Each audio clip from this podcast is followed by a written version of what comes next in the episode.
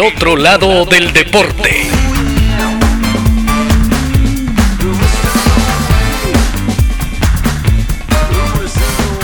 Hoy presentamos Los Magiares Mágicos. Con una incesante lluvia, el partido está a punto de comenzar. El sorteo de campos lo gana Puskas, que elige campo. Sacaría Alemania. La final del Mundial da comienzo. Hungría era la favorita indiscutible del Mundial Suiza 54, pero su magia se pondría a prueba ante un milagro. Se trató del legendario equipo de oro, los Magiares Mágicos. En sus filas brillaban figuras de muchos quilates como Ferenc Puskas, Soltan Sibor y Nandor Hidekuti, quien cuenta Gustav Seves quería basar el equipo nacional en dos clubes. Uno de ellos era el Hombre y el otro era el MTK.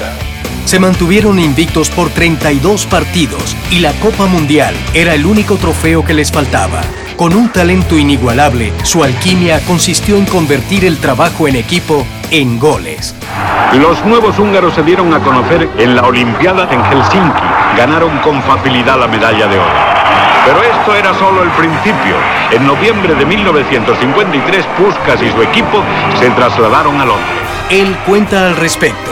Entonces nosotros es la primera vez que fuimos a jugar a Inglaterra.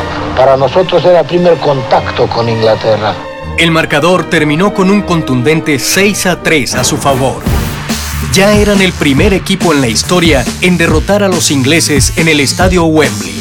Meses después, los británicos recibirían en Budapest la goleada más significativa de su historia, 7 a 1. Hungría ya tenía el título de favorito del Mundial. En la primera fase, se impuso 9 a 0 a Corea del Sur y 8 a 3 a Alemania Federal. En la siguiente ronda, doblegó 4 a 2 a Brasil, los subcampeones mundiales. Este resultado se repetiría ante el doble campeón del mundo, invicto hasta ese juego en las Copas Mundiales.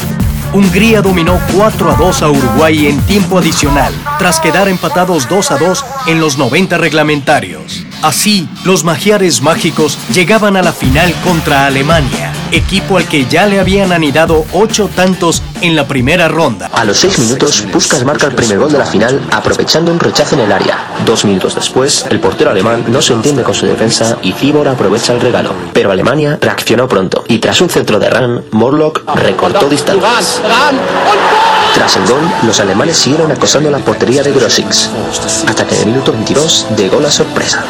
Con el gol de Ran, Alemania había anulado una desventaja de dos goles. En el segundo tiempo, los magiares arremetieron contra la arquería teutona mientras contrarrestaban sus ataques.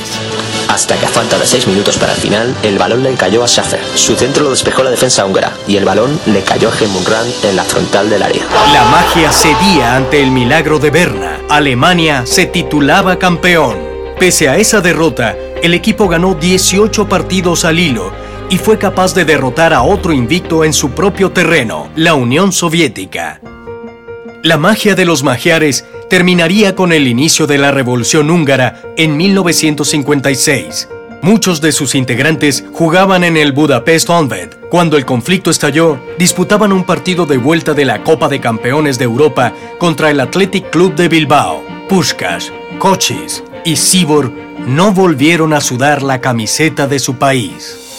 El otro lado del deporte. Si deseas conocer más sobre el otro lado del deporte, escucha nuestros episodios en Spotify, Amazon Music, Apple Podcast, Buzzsprout y iVoox. Búscanos en Instagram y Twitter como arroba eoldeporte. Si te gusta el contenido de El otro lado del deporte, apóyanos con un follow, comentario, like o compartir para seguir contándote nuevas historias.